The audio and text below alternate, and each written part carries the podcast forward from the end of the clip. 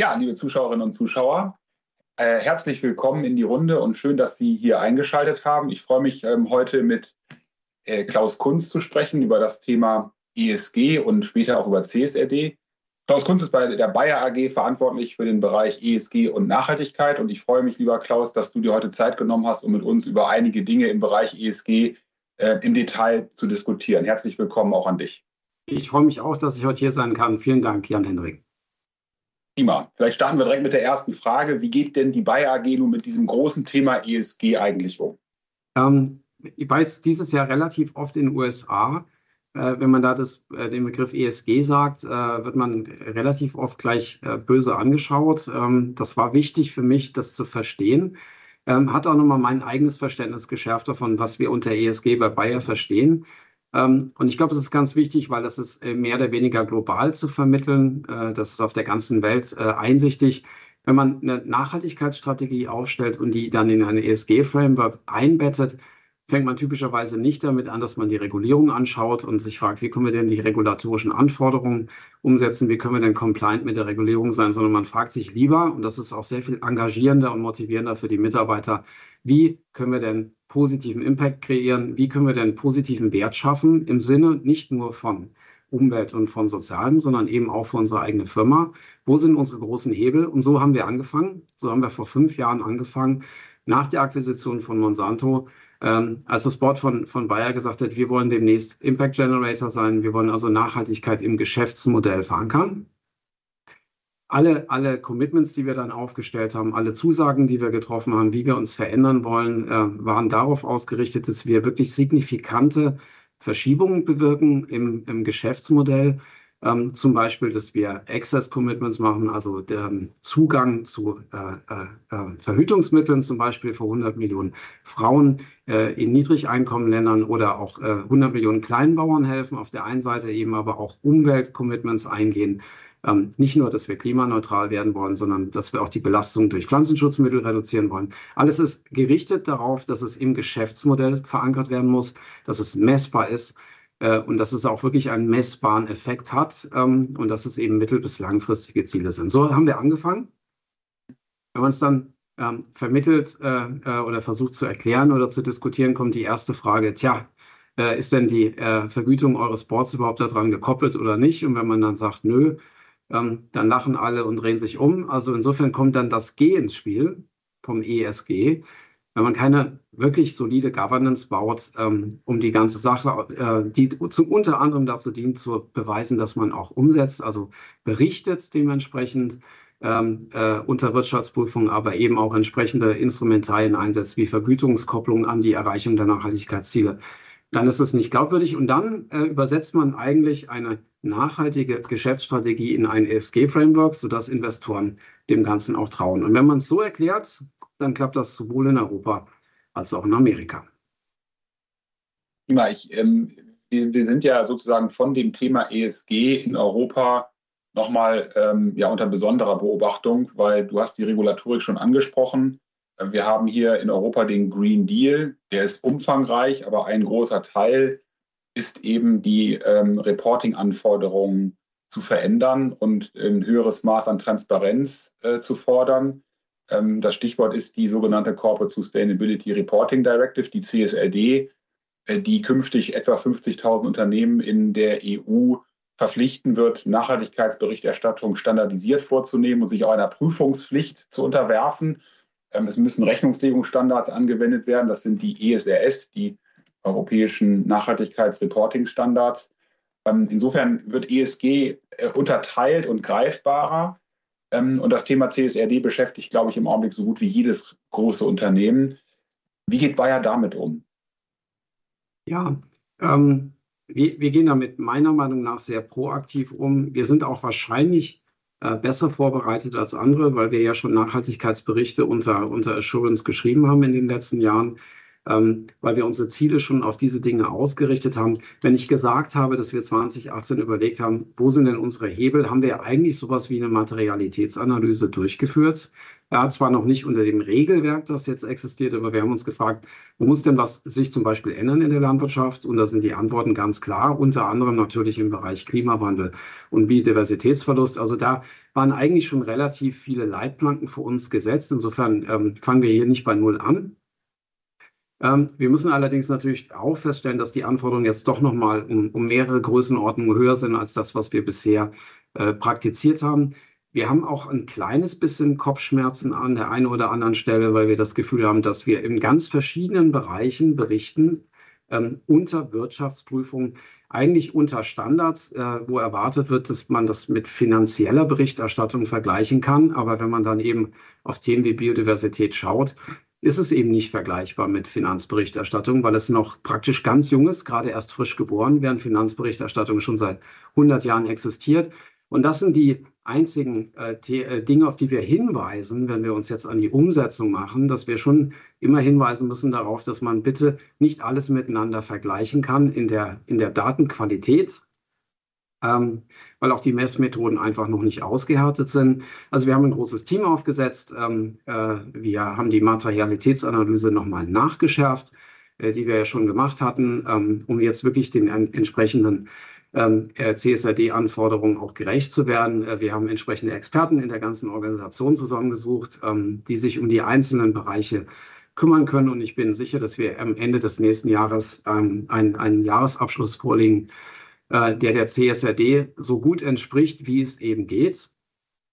Das das, das Problem, das ich sehe in der, an der aktuellen Lage, ist, dass natürlich die europäische Berichterstattungsregulierung sich hier so weit entfernt hat von anderen internationalen Standards, dass die Situation schon auftreten kann, dass wir aufgefordert werden, Daten beizubringen, ähm, äh, die wir in anderen Ländern aus legaler Sicht gar nicht äh, anfragen dürfen, ähm, dass die Amerikaner eine Berichterstattung haben, ähm, die sich gerade eher auf ein Minimum zusammendampft, während die Europäer am Maximum äh, unterwegs sind. Und das ist ein Problem, das wir, glaube ich, alle zusammen irgendwann mal angehen müssen. Ich würde gerne noch mal einmal zur Wesentlichkeitsanalyse kommen.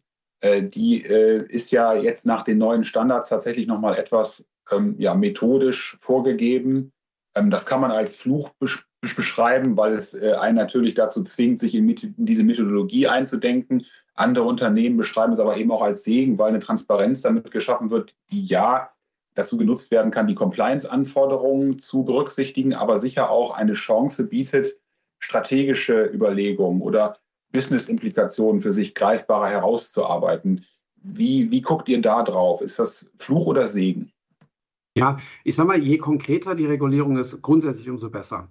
Ja, also je weniger Grauzonen und je präziser Dinge beschrieben sind, umso besser ist es für alle Beteiligten. Ähm, weil wenn die Dinge eben nicht präzise beschrieben sind, das war das, was ich zum Thema Biodiversität sagen wollte, wo man sagt, ja, sagt mal irgendwie, wie die Strategie ist, äh, dann sagen wir, wie wir glauben, wie wir uns das vorstellen und andere sagen, das erfüllt aber unsere Anforderungen nicht. Dann sind wir in einem ganz schwierigen Graubereich ähm, und den, der ist für keinen gut. Ähm, äh, ich glaube, das Detaillevel, das jetzt in der neuen Materialitätsanalyse angefragt wird, äh, geht so tief, dass es nicht unbedingt äh, in dieser in dieser Tiefe wichtig wäre, um einer Firma zu helfen, äh, die grundsätzlichen strategischen Entscheidungen zu treffen. Es ist eben schon sehr regulatorisch gedacht ähm, und nicht unbedingt businessstrategisch gedacht, aber man kriegt die Sachen zusammen. Mhm. Ich glaube nur immer wieder, und ich sage es nochmal, eine Businessstrategie entsteht nicht aus einer Regulierung oder aus einem Framework heraus, sondern das Framework sollte eine, eine Businessstrategie entsprechend unterstützen. Ähm, aber äh, äh, die große Motivation in der Industrie, sich zu bewegen, äh, die entsteht nicht dadurch, dass die Regulierung angezogen wird. Mhm. Siehst du denn ähm, Möglichkeit oder auch einen Einfluss aus diesen in der Wesentlichkeitsanalyse identifizierten Themen, dass sich Entscheidungsprozesse verändern? Bisher sind die ja sehr monetär ähm, verankert. Ne? Wir entscheiden mhm. nach Rentabilitätsüberlegungen, Return on Investment ist äh, ein großes Thema. So wird es auch an den Universitäten gelehrt. Betriebswirtschaftlich ist beschränkt auf monetäre Fragestellungen. Der E, S und G-Apparat, der jetzt ja in Europa sehr umfangreich gedacht wird und die Transparenz, die aus der Wesentlichkeitsanalyse und vielleicht auch mit neuen Prozessen und neuen Währungen wie also sozusagen CO2 Ausstoß oder gar ja, Biodiversitätswährung mit einhergeht, ähm, soll ja auch dazu führen, dass Entscheidungen erweitert werden. Siehst du das schon oder ist das etwas, was noch zu weit weg ist? Wie, wie, wie guckt ihr da drauf? Ich sehe das schon. Ähm, ehrlich gesagt sehe ich das auch unabhängig von der Regulierung. Also wenn eine Firma sagt, wir, wie wir das gesagt haben, wir wollen die, die Belastung durch äh, Pflanzenschutzmittel reduzieren, dann ist das was, was wir in, unsere, in, in alle unsere Forschungs- und Entwicklungsentscheidungen als, als Entscheidungsparameter einpreisen. Äh, wenn wir sagen, wir wollen klimaneutral werden bis 2030, müssen wir entsprechende Maßnahmen ergreifen. Wenn wir sagen, wir wollen die Emissionen auf den Feldern unserer Bauern reduzieren, müssen wir entsprechende Business-Entscheidungen treffen. Also ich sehe das eigentlich schon unabhängig von der Regulierung, dass nicht finanzielle Parameter oder sagen wir mal extra finanzielle Parameter, weil eigentlich sind sie ja auch finanziell, heute schon in einem ganz anderen Maße ähm, in, in, in Geschäftsentscheidungen, in Forschungs- und Entwicklungsentscheidungen einfließen. Und das ist ja auch gut so. Und es kann ja keiner von sich behaupten, er würde Nachhaltigkeit im Businessmodell verankern und dann misst er das nicht nach. Mhm. Ja, also das, das ist für mich jetzt schon auf einem ganz anderen Maß äh, und Niveau gegeben, als das vor, vor zehn Jahren der Fall war. Ähm, aber es ist noch nicht ausreichend. Es ist noch nicht ausreichend. Also wenn wir über CO2, CO2-Bepreisung und ähnliche Themen sprechen, aus meiner Sicht ähm, äh, noch nicht ausreichend verankert, noch viel zu volatil, noch viel zu freiwillig gefasst. Äh, jeder kann irgendwas berichten. Und insofern ist natürlich eine wirklich präzise Berichterstattung wünschenswert in dem Moment, wo sie möglich ist.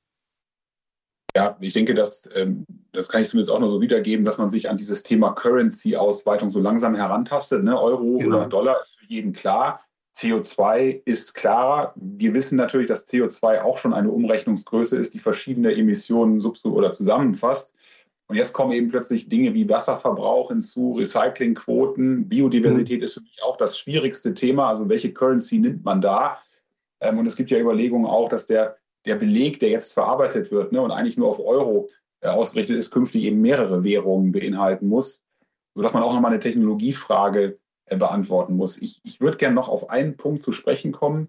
Und du hast das auch genannt, das ist ja für Bayer als sehr global tätiges Unternehmen mit unterschiedlichen Schwerpunkten in der Welt sicher auch eine Herausforderung, jetzt einmal den, ja, den Heimathafen mit der EU-Regulatorik zu berücksichtigen. Wir sehen international weitere Rahmenwerke, die nicht so konkret sind und sie sind auch noch nicht gesetzlich kodifiziert. Also das ISSB hat einen Vorschlag gemacht, hat aber äh, bisher nirgendwo eine gesetzliche Bindung. Ähm, wir sehen eine SEC Climate Rule, wo unklar ist, dass sie kommt. Dafür haben die Kalifornier jetzt nachgelegt und es gibt andere ja. Staaten der USA, die, äh, die da jetzt ähm, äh, Ähnliches ähm, vorhaben. Wie reagiert ihr darauf eigentlich? Ich stelle mir das sehr schwierig vor, ähm, alle Orte der Welt zu beobachten und die Managementsysteme, die ja irgendwann sogar geprüft werden müssen, darauf auszurichten. Also eine, eine ähm, Aktivität, die wir jetzt sehr konkret eigentlich seit, seit zwölf Monaten ähm, entfaltet haben, ist, dass wir sowas wie einen Mediator spielen. Das geht dann gar nicht mehr nur um die Rolle von Bayer, sondern für die ganze Industrie versuchen wir ähm, an den verschiedenen Stellen vorstellig zu werden, auf die, hin, auf die Probleme hinzuweisen. Ähm, wir sind auch in, in UK zum Beispiel vertreten. Ich sitze in der APPG für das britische Parlament für, für ESG, äh, die sehr pragmatisch unterwegs sind. Äh, wir waren oft in, in Washington auf dem Capitol Hill, haben mit sehr vielen Leuten gesprochen, haben darauf hingewiesen, ähm, dass wenn, die, wenn, wenn man sich gegen die SEC und das, und das Climate Disclosure Rule wendet, an dieser Stelle ist das, ist das eine Sache, ähm, dass sich internationale Standards irgendwann durchsetzen, ist nochmal eine andere Sache. Ähm, und dass die dann global auch ähm, verbindlich sind ähm, und alle äh, treffen und dass es immer gut ist, man sitzt gemeinsam am Tisch, anst anstatt man sitzt eben nicht am Tisch. Also wir versuchen da sehr viel Vermittlungsarbeit zu leisten, äh, haben da, glaube ich, auch als Firma eine gewisse Vorreiterrolle übernommen. Genauso wie wir eben in Europa darauf hinweisen, wo immer wir können, dass Dinge, die nicht für uns praktikabel sind, eben auch als solche angesprochen werden. Es war ja zwischenzeitlich in den, in, den, in den Drafts auch mal davon die Rede, dass wir Biodiversität äh, along the value chain berichten sollen, also praktisch upstream und downstream. Ja, wir haben halt ein paar ähm, 100 Millionen oder wir haben mehrere, viele Millionen äh, Bauern als Kunden. Ähm, wie soll man sich das jetzt praktisch vorstellen, dass wir von denen Biodiversitätsdaten einsammeln, äh, in einem Jahresabschluss unterbringen und dann die große Frage, was soll es eigentlich bringen? Äh, wie soll das Investitionsentscheidungen ähm, in irgendeiner Weise befördern, erleichtern? Also die richtige Menge an Daten abzufragen, ähm, sie in irgendwas zu aggregieren, was dann eben auch aussagekräftig ist ähm, für Investoren und andere, äh, die das zu beurteilen haben. Das ist, glaube ich, total wichtig und da sind wir irgendwie sowas wie Advokaten an allen, an allen Fronten im Moment.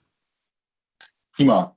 Klaus, ganz vielen Dank. Man kann über das Thema noch lange sprechen. Äh, vielen Dank, dass du dir heute Zeit genommen hast. Und äh, ja, damit gebe ich zurück ins Studio nach Berlin. Danke auch.